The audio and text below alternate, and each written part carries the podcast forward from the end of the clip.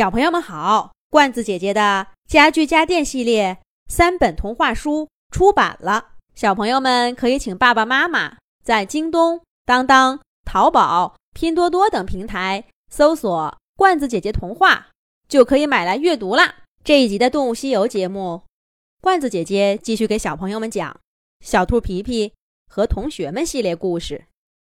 小镇上来了新邻居的第三集。外婆怎么会认识小熊毛毛呢？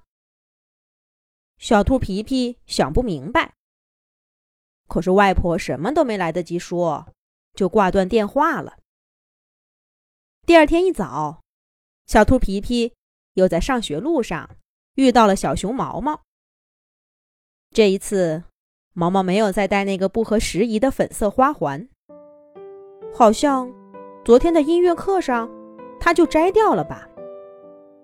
皮皮记不清楚了，不过这下子背着书包的小熊毛毛，的确更像是去上学的样子了。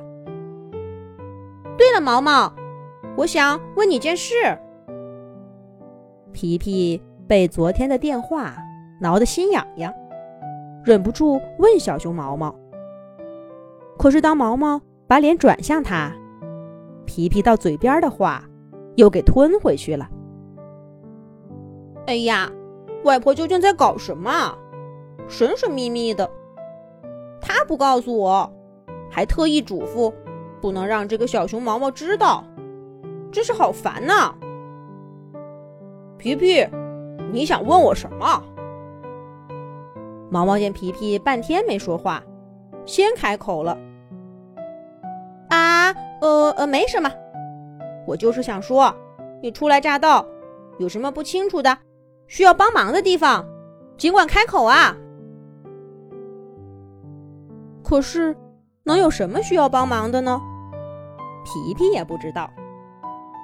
小镇上的伙伴们早就是老朋友了，在坐婴儿车的时候，他们就熟悉了每一张脸，甚至更早些，还在妈妈肚子里的时候，或者还是一颗蛋，大家就一同分享了小镇的。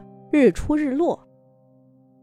这么多年来，皮皮很少在小镇上见到新面孔，大概就只有鹅小美和小猪贝利。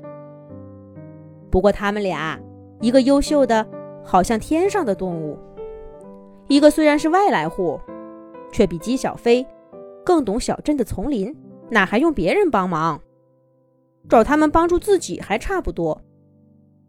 更何况，这两位小伙伴只不过是来小镇度假的，分别只待了一个学期就走了。跟他们俩相比，这个小熊毛毛还真的是一只普普通通的动物。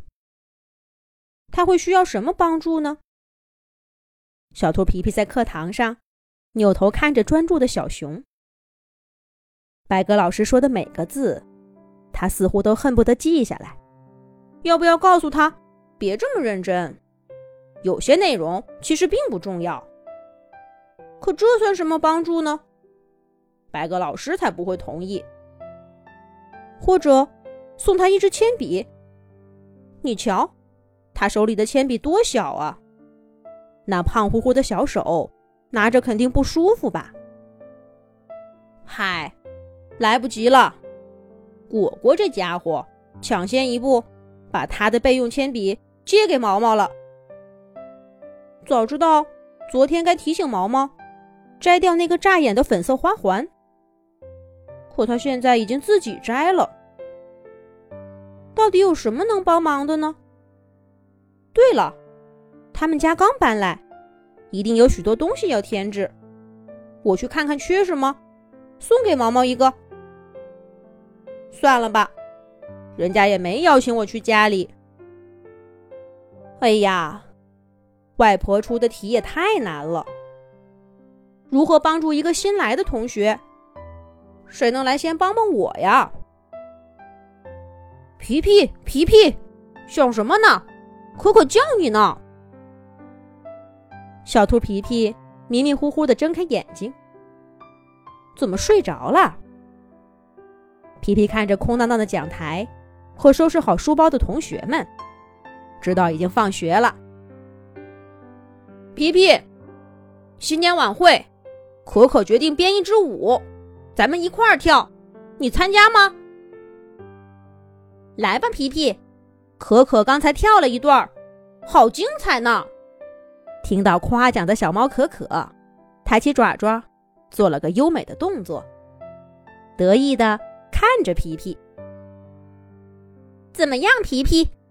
我的最佳拍档，我当然参加了。篝火晚会，我外婆还要带着小动物救援队来呢，得让他们。好好欣赏一下咱们的舞姿，太棒了！小伙伴们一块儿鼓起掌。小猫可可宣布，新年舞蹈队正式成立。自己是队长，队员嘛，有小兔皮皮、小猴子淘淘、小刺猬果果、鸡小飞和鸭小嘎。大家欢呼着。请小猫可可赶快确定第一次的排练时间。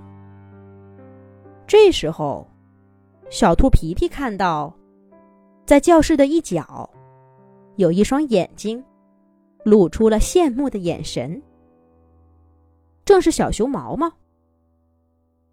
哎，有了！我知道该怎么帮助毛毛了。怎么帮助呢？咱们下一集讲。